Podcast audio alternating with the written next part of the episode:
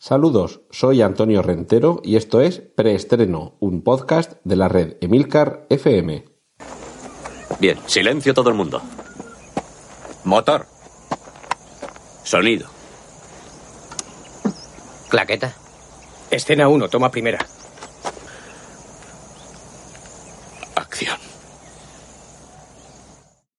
Saludos, vamos a ver esta semana si nos ponemos al día del todo con las noticias que han tenido lugar a lo largo de todo este verano.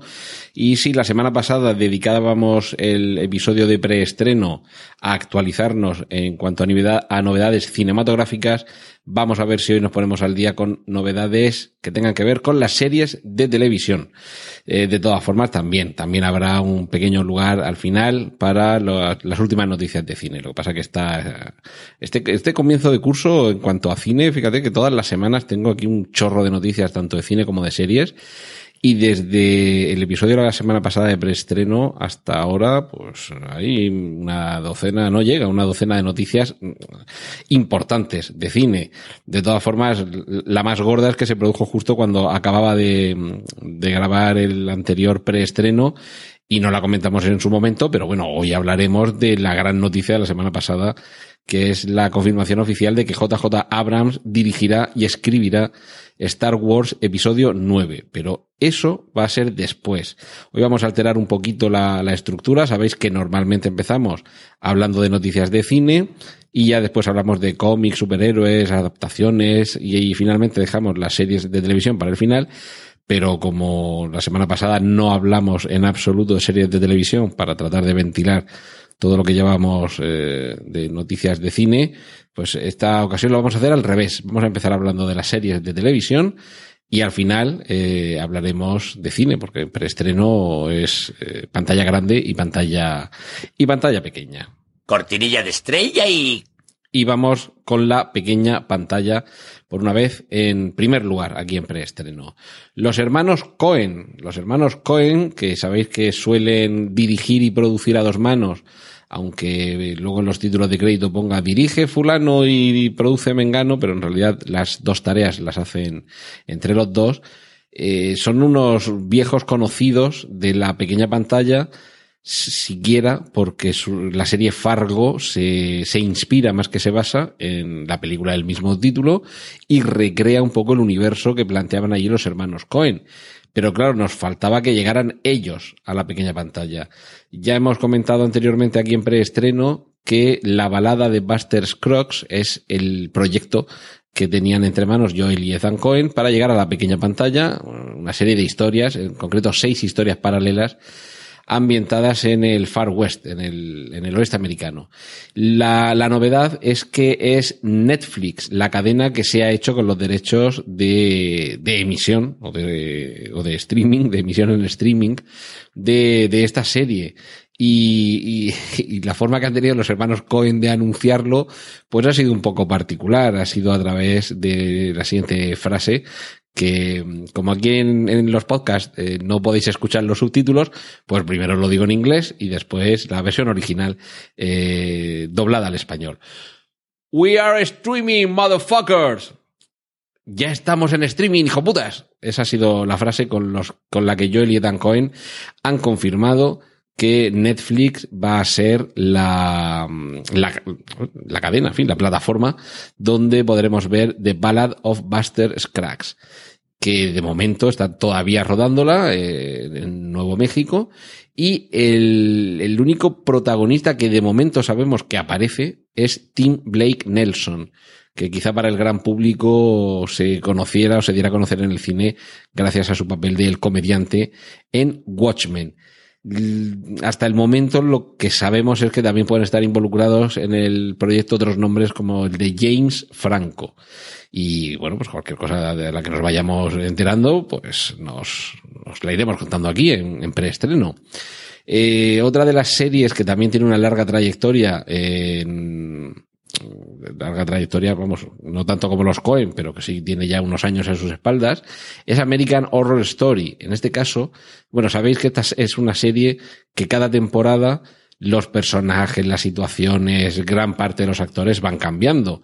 Mientras que mm, sí que hay eh, algunos actores que permanecen, pero claro, interpretando otros papeles. De forma que cada temporada se puede decir que es una serie distinta y que solo mantiene, pues, eh, eso, lo de American Horror Story. Tratar de contarnos una historia de terror ambientada en, en algún ámbito histórico o geográfico de, de, Estados Unidos, porque no todas las historias se ambientan en, en la época contemporánea. En el caso de la última, de la última temporada, Cult, culto, en, en, una rueda de prensa que han, que han celebrado algunas, algunas de las protagonistas. Sabéis que es una serie American Horror Story que, que sobre todo mm, el, el, peso de Ryan Murphy, el creador, lo, lo deja en los personajes femeninos y en las grandes actrices que interpretan los papeles tanto protagonistas como secundarios. Bien, pues en una, en una rueda de prensa, en una conferencia que ofrecían algunas de las, de las actrices, eh, Sarah Paulson, que está yo creo que ha aparecido en todas las temporadas, Alison Peel, Billy Lord, eh, no han tenido ningún empacho en confesar que pasaron casi todo el tiempo de rodaje aterrorizadas. Es decir, que, que el terror no solamente lo vamos a vivir a este lado de la pantalla, sino que eh, detrás de la pantalla las propias actrices reconocen vivir una, una ambientación o sea, perdón, una ambientación eh, dentro de un ambiente muy inquietante y que, y que bueno, que, que, las aterrorizaba a las, a las propias actrices. Con lo cual me imagino que toda esa tensión, eh, de alguna forma se trasladará también al espectador a través de lo que hayan captado las cámaras. Así que una razón más para, para ver esta nueva temporada de American Horror Story. Y otra serie que ya concluyó y que, bueno, tantas son las ganas de los espectadores de retomar las historias de esos personajes que no hay forma de, de, de dar a luz con un spin-off en condiciones, pues es cómo conocí a vuestra madre, que nada más y nada menos que mm, el tercer intento de, de crear un spin-off es el que ahora aborda la cadena Fox.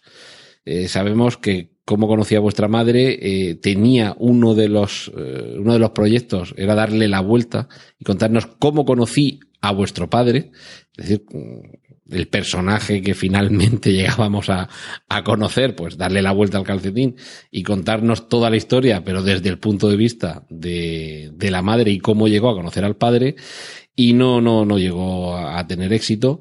Y bueno, ese, ese era el primero, eh, que de hecho fue también muy, muy temprano.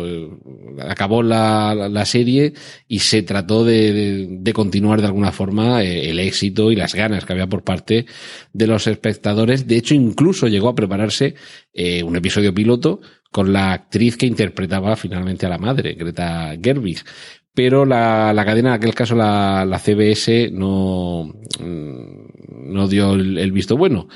Finalmente, eh, ahora eh, se va a, a, dar, ya digo, otro, otro intento, otro segundo intento que, que tampoco eh, llegó a, a buen término, pero ahora parece que quieren poner en marcha eh, un tercer intento, empezando desde cero, eh, olvidándose lo que se había planteado en los dos intentos anteriores de continuar eh, con esta historia.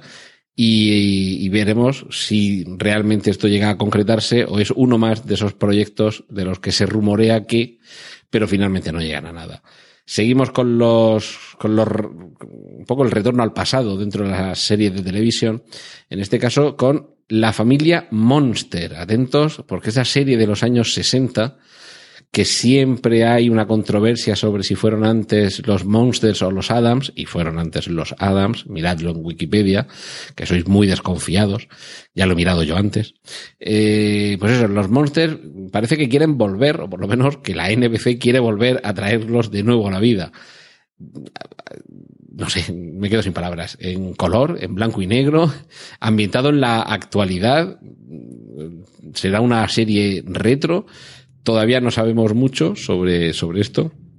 Solo que, bueno, pues esa serie que, a mediados de los años 60, que de hecho tuvo, tuvo solamente dos temporadas, pero fue tan exitosa eh, que obligó a que a lo largo del tiempo fuera reponiéndose esas temporadas y de hecho pues aquí en, España también fue objeto de distintas reposiciones de manera que la generación de nuestros padres la vio, la generación de los que nacimos en los 70 la llegamos a ver y quizá las últimas generaciones sean las que no la hayan conocido sobre todo por la gran saturación de productos que llegan a las pantallas grandes y pequeñas en las últimas décadas.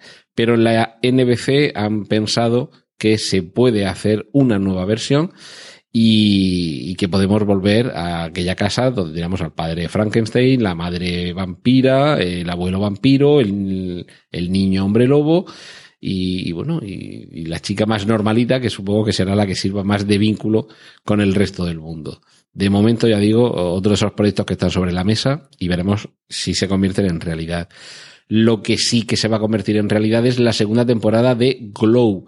Recordad esa serie de Netflix sobre la lucha libre femenina que en los años 80 eh, llegó a la pequeña pantalla revolucionándolo todo.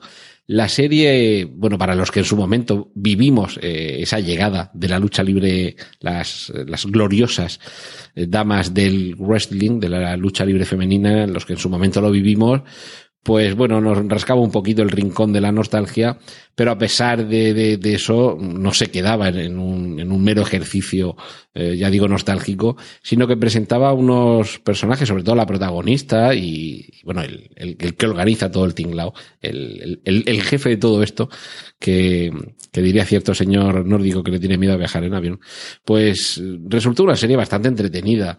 Eh, y de momento debe haber tenido el éxito suficiente como para que Netflix, aunque ha pasado bastante tiempo desde que concluyó la emisión, haya decidido, mm, como digo, dar luz verde a una segunda temporada de Glow y mm, lo que todavía no sabemos es cuándo llegará esa segunda temporada. Se ha confirmado que serán 10 capítulos, con lo cual eh, bueno, hay que dar tiempo para que, para que se pongan las cámaras a funcionar. Sobre todo hay que dar tiempo para que los guionistas se pongan a pergeñar esta segunda temporada. Y, imagino que en ella ya lo que se nos contará es el devenir ya mm, debiendo asumir la fama de las protagonistas, porque recordemos que la primera temporada era la preparación de este espectáculo y solamente eh, al final eh, llegaba a los espectadores a través de la televisión y a partir de ahí, pues ya digo, esta segunda temporada, ya confirmada por Netflix, de Glow, imagino que nos permitirá eh, ver cómo asumen estas chicas su nueva fama. Seguimos con Netflix, en este caso para dar una mala, una mala noticia a quienes están o quienes estamos abonados a esta plataforma. Y es que Disney que creo que ya comentamos en algún en alguna entrega anterior de preestreno, está pensando crear su propia plataforma de, de streaming de contenidos, eh, ya le ha avisado a Netflix que se olvide de seguir en lo sucesivo contando con los derechos de emisión de productos Disney, específicamente Marvel y Star Wars, que bueno, pues son dos de las joyas de la corona tanto del catálogo Disney como del catálogo Netflix. Hasta ahora se ha podido ver, y bueno, y se sigue pudiendo ver eh, algunos contenidos de Marvel y de Star Wars dentro de Netflix, pero van desapareciendo paulatinamente. De hecho, yo la, la primera intuición que tuve sobre esto fue un día que empecé a ver eh, Los Vengadores 2, y bueno, pues lo, lo, paré, lo dejé a medio de la reproducción, digo, bueno, pues otro día sigo. Y cuando fui otro día, sabéis que Netflix y otras plataformas, digamos que te guarda lo que ya llevas eh, viendo, lo que, lo que tienes, digamos, a medio ver. Y yo, pues ahí buscando, digo, pues a ver si yo juraría que había empezado a ver Los Vengadores 2 en Netflix. Y voy pasando, pasando, digo, bueno, la busco y, empiezo a verla y ya paso yo para adelante y busco dónde me había quedado. Y me pongo a buscar Los Vengadores 2 y no aparecían por ningún lado. Incluso, esto casi ya para episodio de Black Mirror, empecé a plantearme dudas sobre mi salud mental, más dudas, quiero decir, de las habituales sobre mi salud mental. Y digo, bueno, a ver si yo juraría que he empezado a ver Los Vengadores 2 en Netflix. Si yo esto no, a ver, yo esto no lo he bajado de internet, no, no, no, no lo he pirateado, el DVD no lo tengo. Eh, bueno, pues, y con el tiempo pues caí, digo, espérate, de vez en cuando en Netflix desaparecen películas y series, pues porque tienen un periodo de tiempo durante el que las pueden emitir.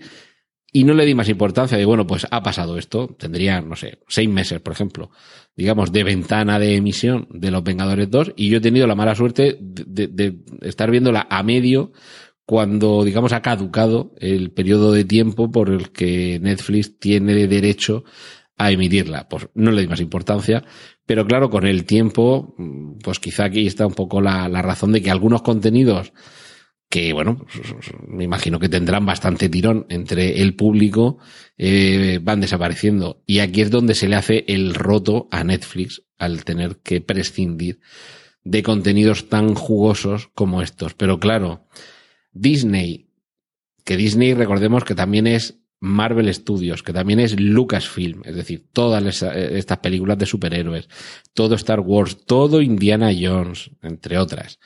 Pues ese catálogo que tiene, eh, flaco favor se hacen a sí mismos si dejan que otras plataformas estén haciendo negocio eh, distribuyéndolo en lugar de mm, crear ellos una expectativa y que durante unos meses eh, no los puedas ver en ningún sitio y que el año que viene, que más o menos los planes que tiene Disney son esos, pues el año que viene tengamos una plataforma en streaming de Disney en la que ya olvidémonos, otro día si acaso le dedicamos esto más tiempo, que Disney no son solamente las películas de dibujos animados, como digo, y no son solamente Star Wars, no es solamente Marvel, es mucho más. Pero esto, como digo, otro día si acaso le dedicamos un tiempo a, a comentarlo.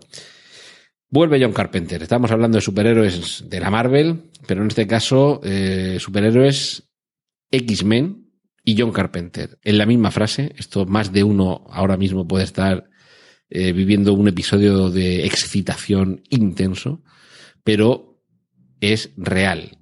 John Carpenter va a dirigir el episodio piloto de una serie escrita por el guionista de X-Men. Ay, que ya pensabais que John Carpenter iba a, dirigir a superhéroes. No, no, no tanto. Eh, pero sí va a ser una serie, una serie que el guion eh, procede de David Hayter, que es guionista de, de X-Men y también de Watchmen. Es decir, que sí que hay ahí cierta presencia de todo lo que tiene que ver con los superhéroes.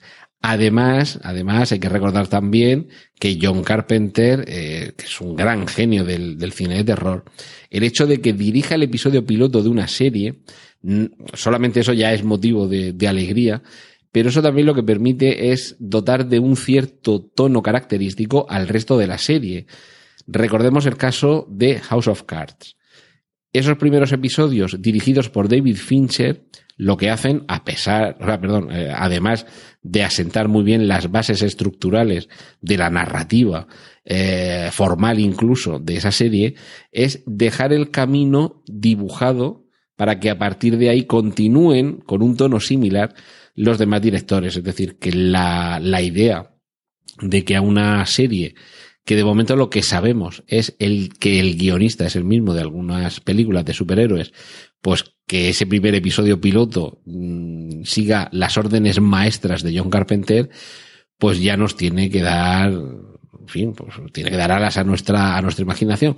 Lo que no sabemos todavía es de qué serie estamos hablando. Sí que sabemos que es eh, un proyecto de Universal, porque es el, el, estudio con el que, por lo visto, tiene relación ahora mismo Carpenter. Y en cualquier caso, como siempre, cuando sepamos más información, no dudéis que aquí os diremos de qué serie se trata y vamos a no descartar que se trate de una serie de, superhéroes. Más series, más series que proceden de películas. Hoy de estas tenemos un par. La BBC prepara una serie de televisión basada en la película Los pájaros de Alfred Hitchcock. Recordad que también, basada en la película Psicosis del mismo director británico, ha habido una serie más que estimable que es Bates Motel, que nos contaba el origen de lo que sucedió en aquel hotel. Y bueno, para empezar, vayamos a la madre viva, que eso siempre es algo importante.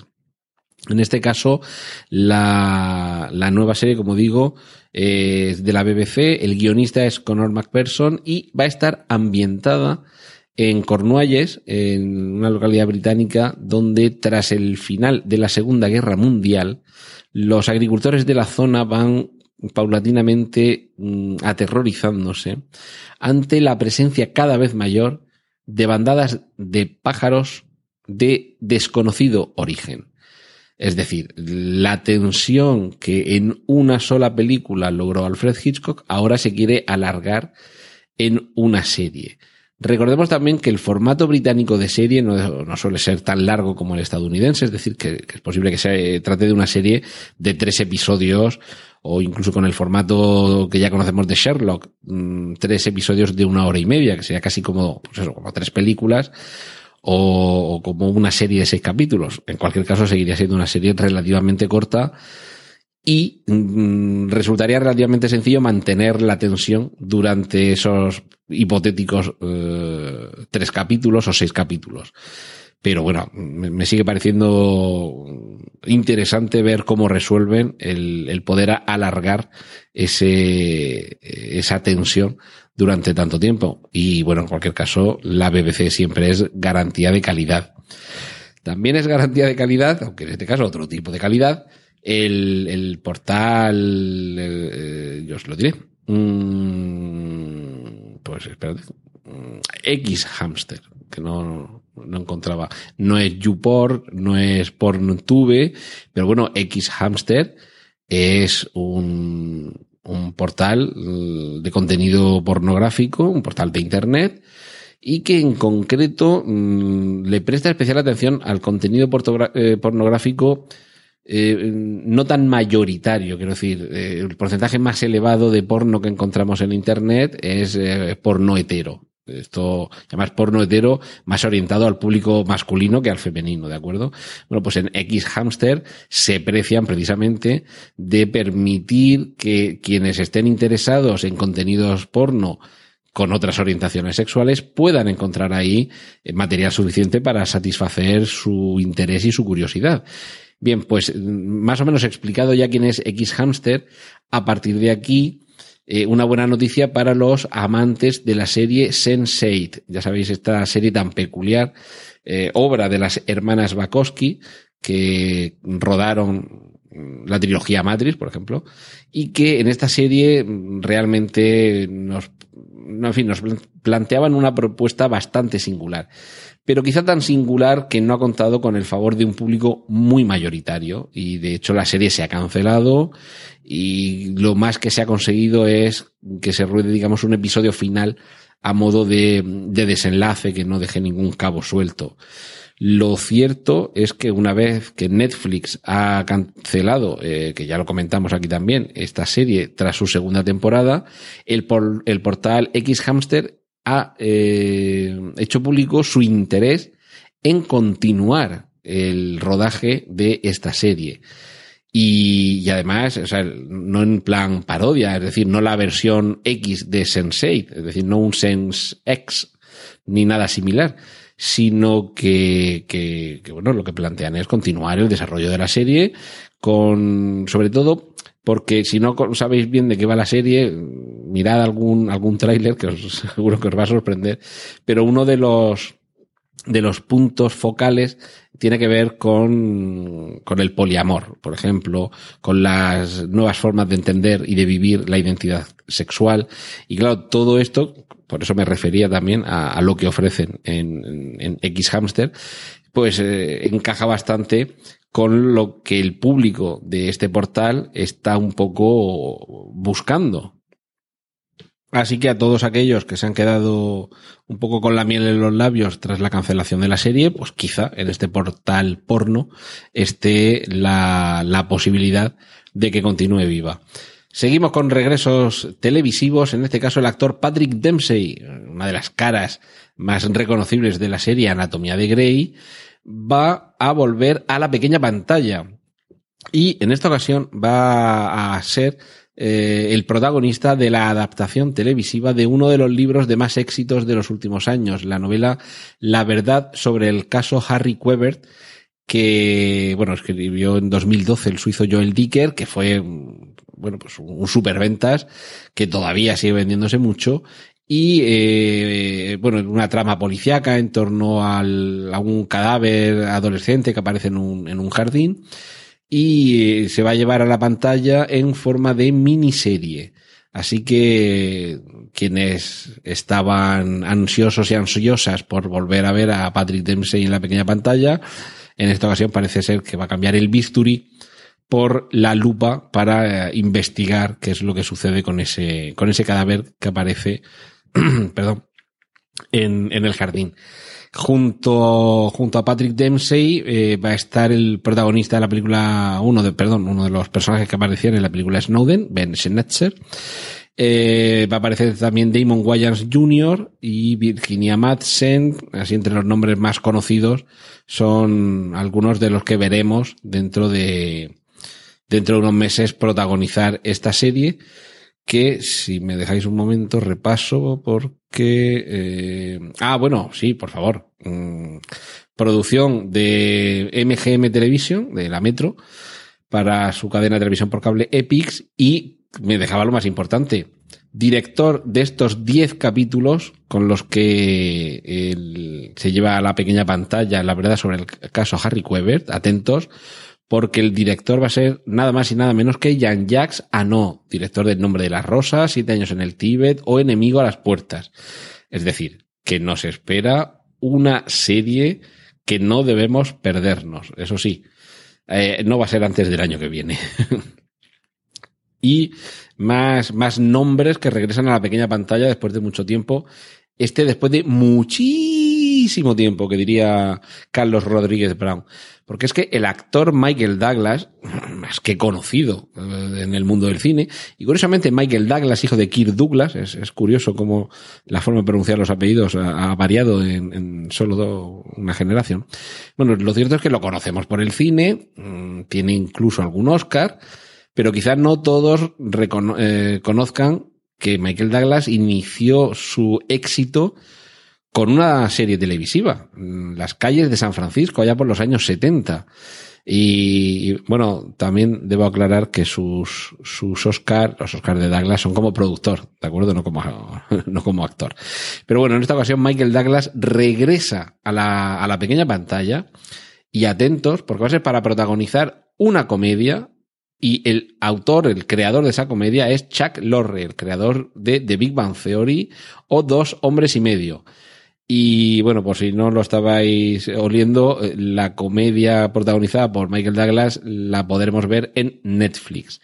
De momento el título provisional que tiene esta comedia con Michael Douglas encabezando el reparto es The Kominsky Method, el método Kominsky. Y habrá que ver, imaginamos que el tal Kominsky será el propio Michael Douglas que, bueno, en el cine, en comedia, no lo hemos visto mucho, así que vamos a ver qué tal se le da después de tantos años eh, volver a la televisión y además en un papel de comedia. Lo que ya sabemos también, podemos ir eh, anunciando, son los eh, títulos de los episodios, títulos y directores de los episodios de la próxima temporada de Black Mirror que de esto sí que tenemos ganas, ¿eh? De, Black Mirror nunca tiene uno suficientes ganas. En este caso, eh, a ver, episodio Arcángel, dirigido por Jodie Foster. Episodio USS Callister, dirigido por Toby Haynes, este ya es un poco menos conocido. Cocodrilo, dirigido por John Hillcoat, bueno, Cocodrilo, Crocodile en, en inglés. Hang the DJ, que imagino que será cuelga al disc jockey, dirigido por Tim Van Patten, Metalhead, cabeza metálica, dirigido por David Slade, y Black Museum, Museo Negro, que este es el único que todavía no sabemos quién es el director. Pero, pero bueno, un episodio también dirigido por Jodie Foster. Esto va asentando Black Mirror como una de estas eh, series que no debemos perdernos. Y recordemos, de nuevo, yo voy a empezar a decirles que nos patrocinen preestreno, que de nuevo esta serie pues eh, la podremos ver en Netflix, aunque originariamente las dos primeras temporadas se emitieron en el canal británico Channel 4, en el canal 4, pero ya fue Netflix el año el año pasado o este mismo año. Bueno, en la temporada anterior ya fue Netflix quien se encargó de producirla. Series que han terminado este año o temporadas y que vamos a tardar bastante en volver a tener, pues el caso paradigmático, Juego de Tronos. Tendremos que esperar hasta el año 2019 para mm, ver cómo concluye. Y bueno, todo eso si mientras tanto eh, no siguen saliendo novelas que una de ellas al menos debería haber salido incluso hace uno o dos años, pero aquí seguimos esperando. ¿Y cómo entretener la espera? Me imagino que los más fans ya lo sabréis, pero para los que no os hayáis enterado, pues aquí os lo cuento, que HBO ha anunciado una nueva serie sobre cómo se rodó Juego de Tronos, es decir, el making of de Juego de Tronos convertido en serie para que podamos aguantar de alguna manera la espera hasta que continúe la, la pantalla pequeña ofreciéndonos historias en Poniente. Otro nombre de la gran pantalla que salta a la pequeña, en este caso por fin salimos de Netflix y nos vamos a Amazon. Se trata de Orlando Bloom, que, eh, bueno, eh, Legolas en El Señor de los Anillos, eh, también Los Piratas del Caribe lo, lo hemos visto también. Y, y, ahora va a aparecer interpretando a un personaje con un nombre bastante curioso, Rycroft Philostrate, que es un inspector de policía con la misión de resolver el asesinato de un hada stripper. Sí, sí, lo habéis escuchado bien, un hada. Se trata de una serie que se titula Carnival Row, eh, de, bueno, una, una, miniserie quizá, podríamos decir, porque son solamente ocho capítulos, y eh, la, la situación es que hay criaturas míticas dentro de dentro del mundo donde se ambienta esta película. Y va habiendo diversas tensiones entre los habitantes de ese mundo eh, y bueno pues aquí tenemos a un policía encargado de solucionar o de resolver este, este asesinato. Un planteamiento curioso que el de mezclar personajes fantásticos o, en fin, pertenecientes al mundo de los cuentos con la realidad. Otro personaje que para muchos también será fantástico es la modelo barra actriz Cara del Viñe, que recientemente la, la hemos visto en, en Valerian eh, y la ciudad de los mil planetas como coprotagonista y que precisamente es una de las actrices coprotagonistas en esta serie en Carnival Row junto con Orlando Bloom. Así que, bueno, pues ya tenemos una cara bonita masculina, una cara bonita femenina y, figuras eh, o personajes eh, fantásticos ambientando un mundo bastante, me imagino, que bastante chocante y que por lo menos la propuesta es interesante. Otra serie de televisión de la que se ha confirmado su tercera temporada. Atentos. True Detective vuelve, regresa. Eh, Nick Pizzolato ha escrito todos los capítulos de la próxima temporada, aunque todavía no sabemos cuántos capítulos son. Y, eh, y, bueno, también va a ser, el Pizzolato sabemos que es el autor, mm, sobre todo, de esa fascinante primera temporada de True Detective, también de la segunda, y del que se esperaba quizá demasiado en la segunda, tras una primera temporada de True Detective auténticamente impresionante. Yo soy de los que defiende que la segunda temporada de True Detective no está nada mal. Lo que pasa que, que palidece al lado de la primera porque es soberbia. Soberbia, entiéndase como, como halago. ¿De acuerdo? ¿Y qué es lo que nos espera en esta tercera? Pues el propio Nick Pizzolato va a ser también showrunner, eh, va a dirigir algún capítulo, el showrunner Er, digamos que es como el, el, el, no el guionista, sino el, ni el director de los capítulos, sino quien dirige hacia dónde va la serie a lo largo de toda una temporada o incluso a lo largo de todas las temporadas. Digamos que es un poco eh, el que, incluso si no escribe en los guiones, pero se dice, bueno, en este capítulo debe pasar esto. La línea maestra de la temporada es esta. A los personajes durante estos seis capítulos de la temporada les tiene que pasar ir de aquí a aquí. Entonces, esa, esa labor, lo que quiere decir en este caso es que él ha concebido cuál va a ser todo el recorrido de la temporada, además de escribir los capítulos junto con otros, con otros guionistas e incluso dirigir alguno de ellos. Protagonista, eh, Mahershala Ali. Eh, le hemos visto últimamente en Moonlight, le hemos visto en, en la pequeña pantalla en Luke Cage, en House of Cards o en Tremé. Y desde HBO mm, informan que no querían confirmar oficialmente eh, esta tercera temporada hasta que no se hubiera encontrado a un director, porque aunque he dicho que Nick Pizzolato va a dirigir algún capítulo, digamos que quien, quien va a ser el director de la mayoría de los capítulos de la, de la serie va a ser, eh, tengo el nombre por aquí apuntado, mm, vale, un tal Jeremy Saulnier, que, que va a ser quien junto a Pizzolato nos lleve en este caso a los Ozarks, una región montañosa del medio oeste americano, donde descubriremos un crimen macabro relacionado con un suceso que tuvo lugar varias décadas atrás y la historia de esa tercera temporada se nos va a, a narrar a través de eventos sucedidos en tres periodos de tiempo diferentes, es decir, que parece que va a ser eh, compleja. Eh, otro nombre de la gran pantalla que se pasa a la pequeña, siquiera mmm, temporalmente, es el de Damien Chazelle, el oscarizado director de Y Plus y de La La Land, va a dirigir una serie musical eh, de ocho episodios titulada The Eddie, y que eh, podremos ver de nuevo en Netflix, que parece que se está haciendo con todo.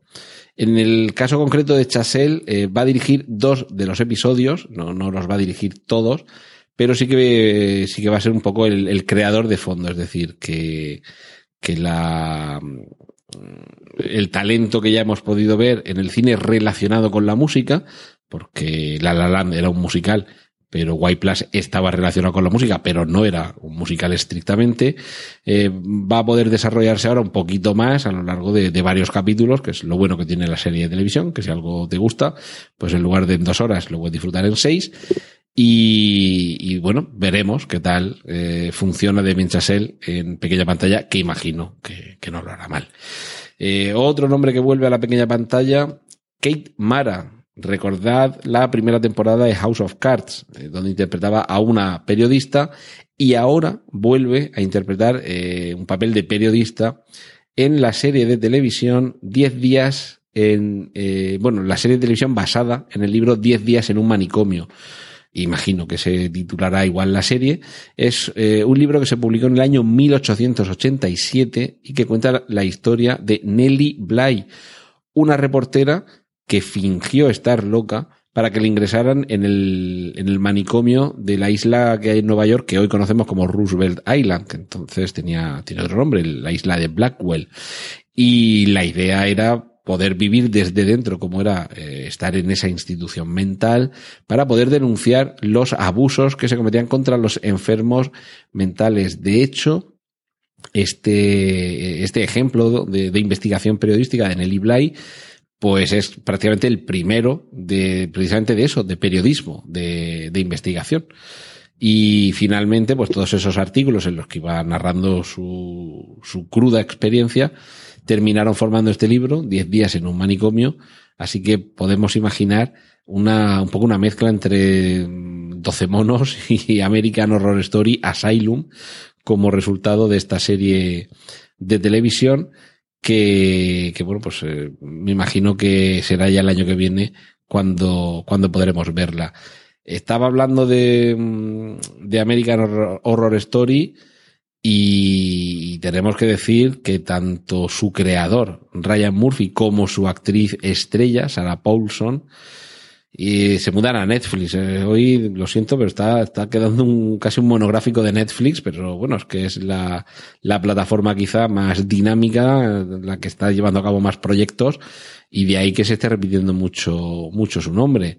En el, en el caso concreto de este nuevo proyecto que abordan tanto Ryan Murphy como creador, como Sarah Paulson como intérprete, el, el respaldo creativo es Alguien voló sobre el nido del cuco, esta película del año 75 con ese papel inolvidable de Jack Nicholson y lo que se trata en este caso es de contarnos lo que sucedió antes, es decir, que el titular sería que Ryan Murphy y Sarah Paulson eh, se van a encargar de la precuela de Alguien voló sobre el nido del cuco y lo van a hacer en Netflix. Eh, otro, de nuevo, otro producto que tiene que ver con la salud mental, como el que os estábamos contando anteriormente.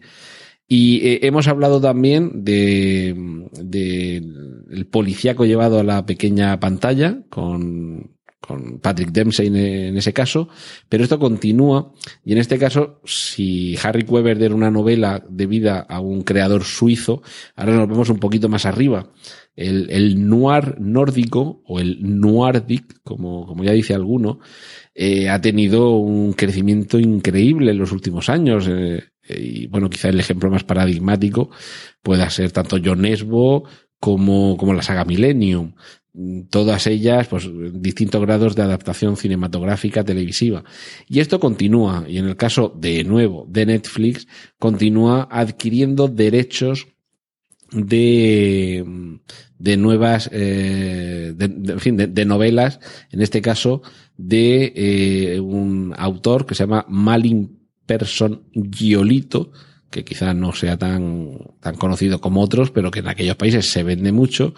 Y en este caso nos cuenta qué es lo que sucede tras un tiroteo que tiene lugar en, eh, en uno de los colegios de, de los barrios de élite de Estocolmo y una, una estudiante a la que se la acusa de asesinato. Finalmente, la investigación de ese asesinato hará que se descubran eh, detalles que tengan, que tengan relación con su familia. Esto nos recuerda un poquito a algo de Millennium, aquello de, de qué es lo que se oculta detrás. Esto es un poco también David Lynch, que es lo que, la anormalidad que se oculta detrás de la normalidad de la vida cotidiana. Y en este caso la novela, eh, una de las novelas suecas de más éxito de, del año pasado, en inglés se titula Quicksand, Arenas Movedizas, y en sueco el título es algo así como Störst av Alt. Bueno, pues esta es la novela cuyos derechos ha, ha adquirido Netflix para llevar a la pequeña pantalla eh, lo que pasa es que esta sí que vamos a tardar algo más en verla porque comenzará el rodaje eh, el año que viene, el año 2018. Así que habrá que ver si el mismo año que viene o si no ya para el 2019 empezamos a ver estos ejemplos de Noirdic en Netflix y género negro, pero de, del más, eh, no del más antiguo, pero sí del que más hunde sus raíces en el género negro clásico, es lo que nos trajo LA Confidencia, aquella película magnífica eh, que tuvo la desgracia de estrenarse el mismo año de Titanic y por lo tanto pues no se llevó el capazo de Oscars que quizá merecía, pero permanece en nuestro corazón donde quizás no lo hace Titanic, pero en fin.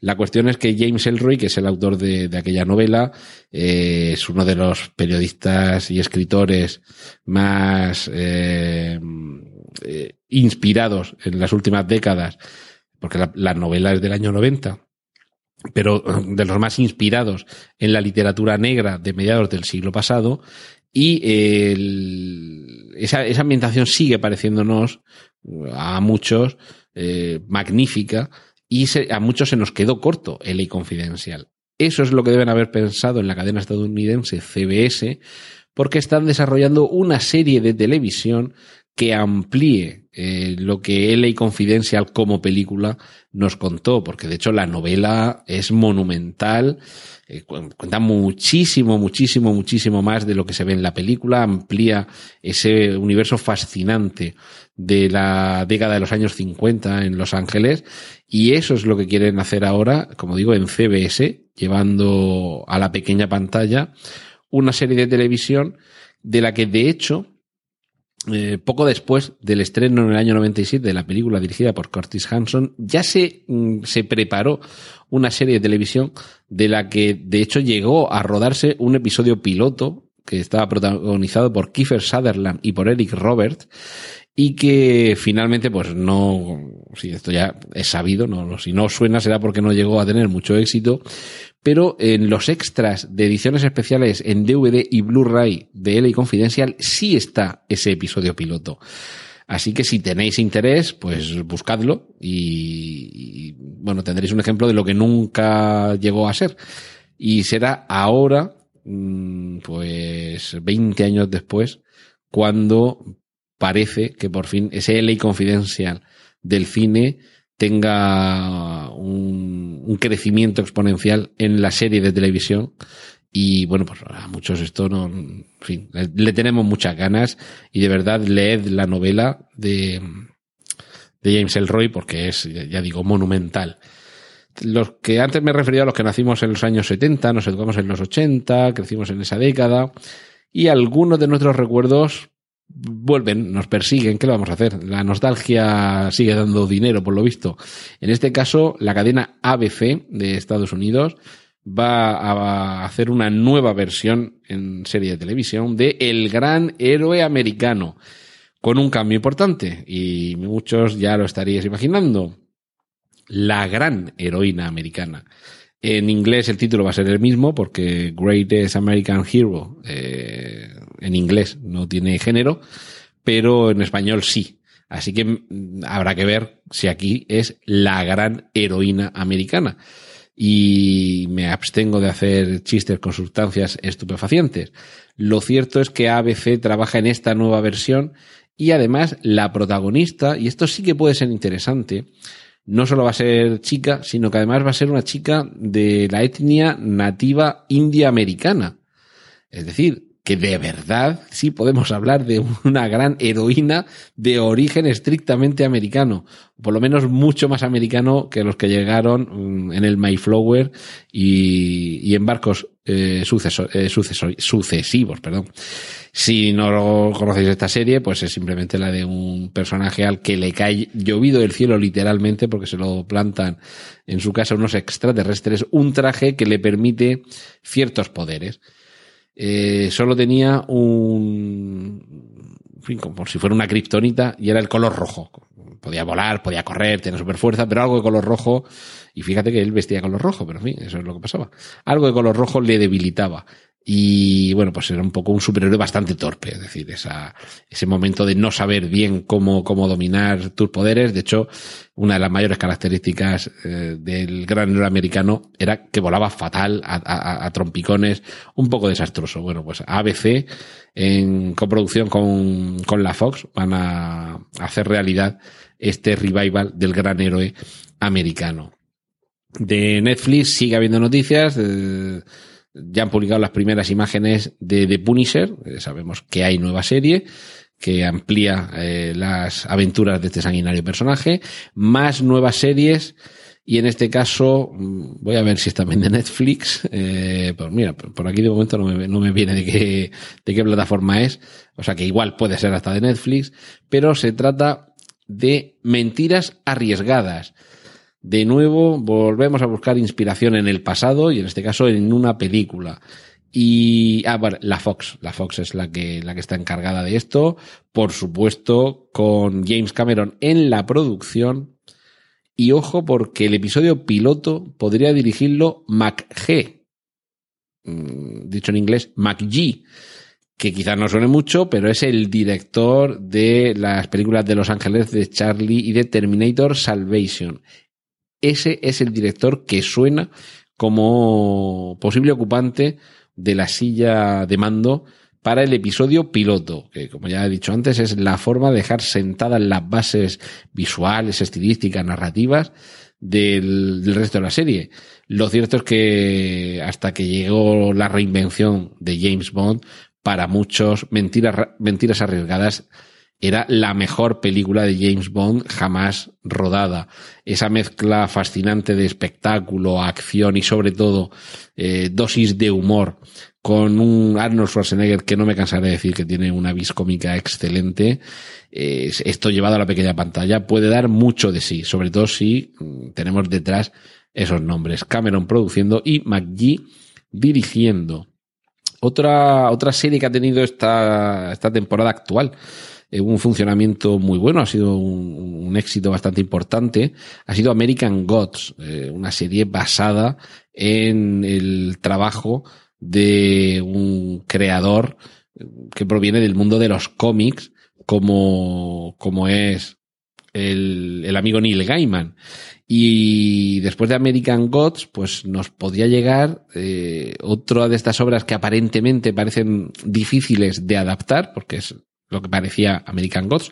De hecho, American Gods hay gente que dice, bueno, llevo visto tres capítulos y todavía no sé muy bien de qué va, pero me encanta.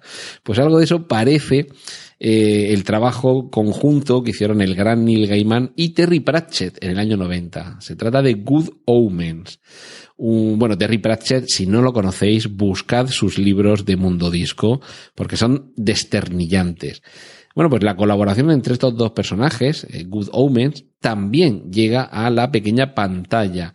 En este caso estamos eh, a punto de llegar al, al, apocalipsis, está a punto de nacer el hijo de Satán, y hay un ángel y un demonio que evidentemente cada uno desde su bando están intentando que, pues uno intentando que no se produzca y otro intentando que sí, que todo esto funcione bien. Eh, se trata de Azirafal y Crowley. Azirafal es el ángel y Crowley es el demonio. Bien, los actores seleccionados para ambos papeles son Michael Sheen y David Tennant. Esto es una gran noticia. Esto, bueno, nos hace eh, albergar las mejores eh, esperanzas para que este producto sea, sea magnífico, sea tan desternillante y tan inquietante como esa mezcla entre, entre lo esotérico, lo extraño y lo singular que, que aporta por su parte el un poco desquiciado Neil Gaiman, pero también el humor, ya digo, descacharrante de Terry Pratchett. Esta serie, por cierto, el, bueno, la de Good Omens, eh, nos llegará a partir del año, del año que viene, del año 2018, y de la mano de BBC, es decir, de nuevo producto de calidad. Más productos de calidad, sabéis que, bueno, Netflix hemos hablado hoy mucho, lo siento, pero tenemos más noticias de Netflix. En este caso, un drama en el que participan Jerry Seinfeld, Chris Rock y Ellen DeGeneres. Todos estos nombres tradicionalmente unidos al mundo de la comedia, ¿de acuerdo? Pero en esta ocasión los, los tres intérpretes van a enfrentarse, o bueno, van a participar en, en una serie dramática. Así que, sí, vamos a ver. Igual que de vez en cuando hay algunos actores dramáticos que se revelan con una vis cómica excelente, vamos a darle la oportunidad a estos tres de enfrentarse a textos dramáticos. Si Netflix apuesta por ello, Netflix mete la pata poquito, poquito. Otro que, bueno, hablando de meter pata, en este caso pata, y aquí se han metido muchas más cosas, eh, pero en el buen sentido, es The Deuce, la, el último trabajo de, mm, bueno, pues uno de los padres de la serie que siempre se, a la que siempre nos referimos como la mejor de la historia de la televisión, que es The Wire. The Deuce es hija, eh, la última hija de David Simon, y hemos hablado aquí de ella, está ambientada en el Nueva York de los años 70 en torno al mundo del, del cine pornográfico. La primera temporada que bueno ha, terminado de emitir la HBO ahora mismo prácticamente. Ha tenido mucho éxito y de hecho ha funcionado también que ya se le ha dado luz verde a la segunda temporada. Así que seguiremos con James Franco y Maggie Gyllenhaal conociendo cómo, cómo eran los bajos fondos del Nueva York en el que la pornografía pues corría a, a sus anchas y a sus y a sus estrechas, eh, corría por todos lados. Y vamos a terminar para que veáis la importancia del podcast, la importancia cada vez mayor del podcast, con el regreso de Futurama. Pero ¿cómo regresa Futurama? Pues en un podcast en un podcast de 42 minutos de duración en el que se nos va a contar pues en forma como los radios seriales antiguos, que para esto se ha quedado el podcast, lo que, lo que no vamos a ver en dibujos animados, o bueno, quizá de momento no vamos a ver, quién sabe si algún día ese podcast se adapta a la, a la pantalla. pero lo cierto es que ir buscando un podcast que se llama Radiorama, en lugar de Futurama, porque es donde los creadores de Futurama, Matt Groening y David X. Cohen, han, han, producido este capítulo en el que cuenta, por supuesto, con los actores originales, los que ponen la voz en, en la versión original a Futurama. Así que quién sabe si con esto del podcast no le estamos dando una segunda vida a series de televisión en las que ya nadie se puede gastar tanto dinero como para que continúen viviendo. Quien sí que tiene dinero para gastarse son las cadenas que han confirmado la, los nuevos proyectos televisivos relacionados con creaciones de George R.R. R. Martin.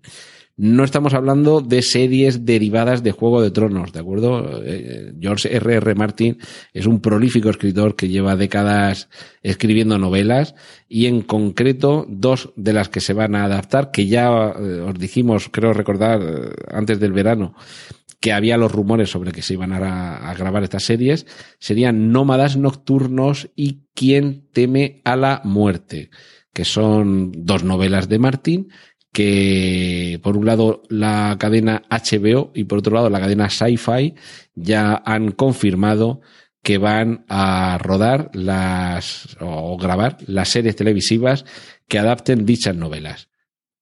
Cortinilla de estrella y y como os dije antes, hoy es el cine la parte de preestreno con la que vamos a terminar el programa. Muy rápidamente, un puñaico de, noticias. La primera con la que abríamos hoy preestreno, JJ Abrams escribirá y dirigirá Star Wars Episodio 9. Eh, respiramos aliviados y yo creo que respiran todavía más aliviados en Disney porque parece que este, este capítulo 8 que están, que, bueno, que estamos a punto de ver esta Navidad y la película Rook One y la película de Han Solo de la que todavía no sabemos el título, pues han tenido ahí algunas irregularidades, algunas diferencias creativas y se ve que han decidido apostar por lo sólido, por lo que, por lo que da valor, como, como decían en Super 8, valor añadido y por alguien que saben que, en fin, que ama la saga y que desde luego para cerrar esta tercera trilogía, pues mejor apostar sobre seguro y que JJ Abrams, que abrió este melón, que lo cierre. Y esto, pues, dicho casi como halago. Eh, Woody Allen sabéis que este sale a, película por año y ya sabemos el reparto de su nueva película. Eh, en este caso tenemos a El Fanning, Selena Gómez, Jude Law, Diego Luna, Liv Schreiber, Rebecca Hall,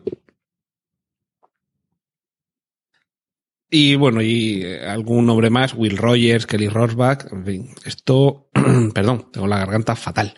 Eh, esto en su última película, en la que está trabajando actualmente, Wonder Wheel, que el título sí que recuerdo que os lo mencioné en, episodios anteriores de preestreno, eh, un drama eh, ambientado en la, en la isla, perdón, en el parque Coney Island durante los años 50 y producida por Amazon Studios, que recordemos que es quien le ha encargado Crisis en seis escenas, que fue la primera serie de televisión de Woody Allen y que hemos podido ver este, este mismo año. Se confirma el capítulo 3 de John Wick, una película de acción, casi podemos decir la película de acción definitiva, de, peleas, tiros, patadas y, y personaje duro y expeditivo, de nuevo con Keanu Reeves eh, encabezando el cartel y, y pro, probablemente una de las franquicias que más rápidamente se está consolidando, porque este capítulo 3, que ya tiene fecha de estreno para 17 de mayo de 2019, pues recordemos que se estrenará este capítulo 3, como digo, solamente cinco años después del primero, porque la primera película de John Wick se estrenó en el año 2014. Pues así de rápido van las cosas cuando funcionan bien que en cinco años se consolida una franquicia con tres capítulos.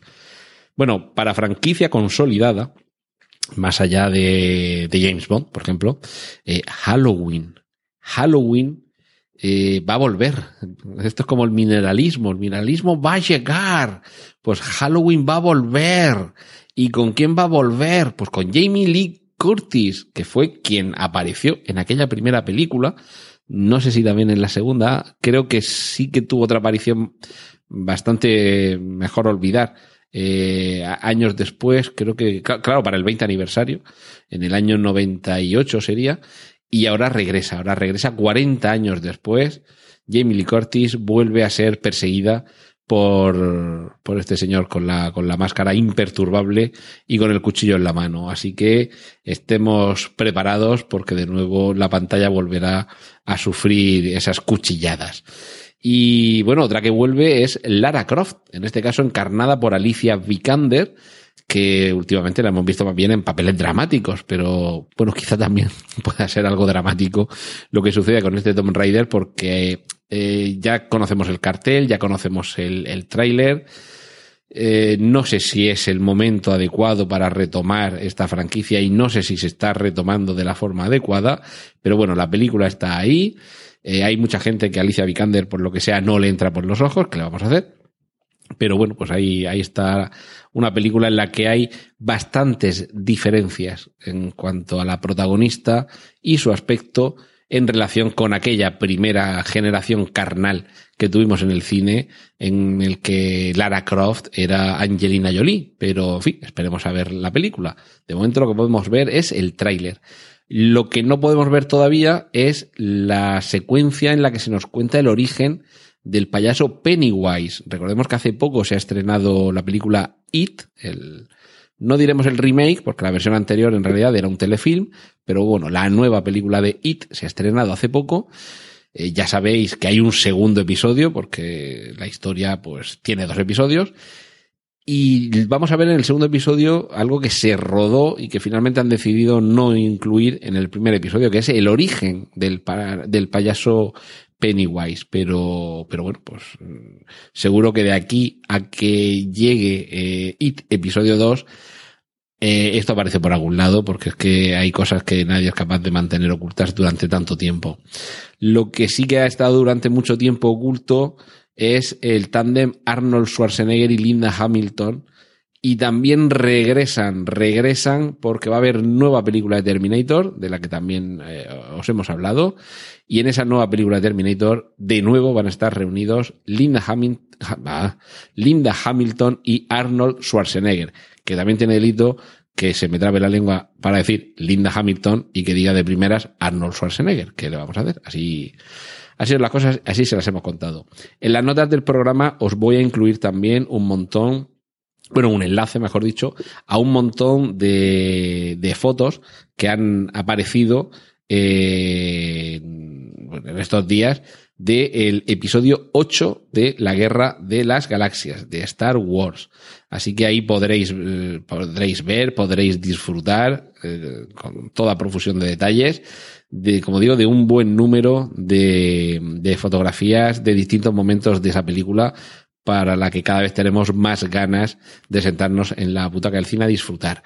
Y termino y preestreno, sabéis que siempre dedico un segmento final, por cortito que sea, a temas relacionados con podcast. Y en este caso para dar la bienvenida aquí en Emilcar FM a un nuevo podcast. Sabéis que en estos últimos tiempos el automóvil eléctrico es eh, algo que, bueno, ha, cobrado cada vez más importancia, cada vez vemos más por la calle y bueno, hay un nombre propio que es el de Tesla, que, es casi eh, referencia única, pero no es la única. Bueno, pues de todo eso y de mucho más es de lo que va este nuevo podcast de Emilcar FM que se llama Plug and Drive, Plug and Drive, eh, en inglés, pues eh, conectar y, y conducir eh, podéis eh, escuchar ya el primer capítulo, ya sabéis, en emilcar.fm están todos los podcasts de la red y evidentemente está también ahí Plug and Drive, que es un, un, podcast que lleva a cabo Paco Culebras, una nueva incorporación a nuestro universo emilcariano. Y en este caso se trata de un podcast quincenal. El capítulo 1 se publicó el día 15 de septiembre, por lo tanto vais a tener que esperar hasta la semana que viene para poder escuchar el segundo, pero el primero ya lo tenéis ahí. Además, el, primer capítulo de Plug and Drive, interesantísimo, ¿por qué comprarse un eléctrico? La idea es que Paco Culebras cada 15 días nos vaya contando pues todo lo que él conoce sobre vehículos eléctricos. Él tiene un, vehículo eléctrico. De momento, según él dice, uno, pero yo creo que va camino del segundo. Y, bueno, pues nos va a informar sobre eh, su uso, funcionamiento, características, posibilidades, retos, porque no todos son ventajas, también hay algún inconveniente, igual que el coche de combustión también tiene sus inconvenientes. Y luego además nos, nos va a hacer participar de, de su opinión, análisis, noticias, debates, entrevistar de vez en cuando también a alguien relacionado con este, con este mundillo y sobre todo mm, que vayamos teniendo cada vez más conciencia de que esto del coche eléctrico pues ni es una moda, ni es pasajero, ni es de cuatro locos, ni es solamente para quedar bien o, para presumir de que tienes un Tesla, sino que esto va mucho más allá, que tiene que ver con la economía, que tiene que ver con el respeto al medio ambiente, que tiene que ver eh, no tanto con el futuro como también con el presente y que, bueno, que cada uno elija lo que quiera, pero que tengamos muy presente que el vehículo eléctrico en general, eh, porque también hay eh, scooters eléctricos y motos eléctricas y bicicletas eléctricas, que, que, que es una opción que cada vez conviene tener más en cuenta, sobre todo para determinados tipos de usuarios. Y eso, y mucho más, es lo que, lo que Paco Culebras en Plug and Drive nos va a trasladar cada 15 días. Así que aquí queda la, recomendación de esta nueva incorporación a, a, Emilcar FM. Repito, Plug and Drive, que como todos los podcasts de la familia, pues los tenéis en emilcar.fm. Esto ha sido todo por hoy en preestreno. Muchas gracias por la atención prestada. Hay disponibles más episodios de este podcast en nuestra página web preestreno.tv y en emilcar.fm barra preestreno, donde aparecen otras formas de contacto y participación y donde esperamos vuestros comentarios. Un saludo de Antonio Rentero y hasta el próximo preestreno. ¡Y corten! Genial, la positiva.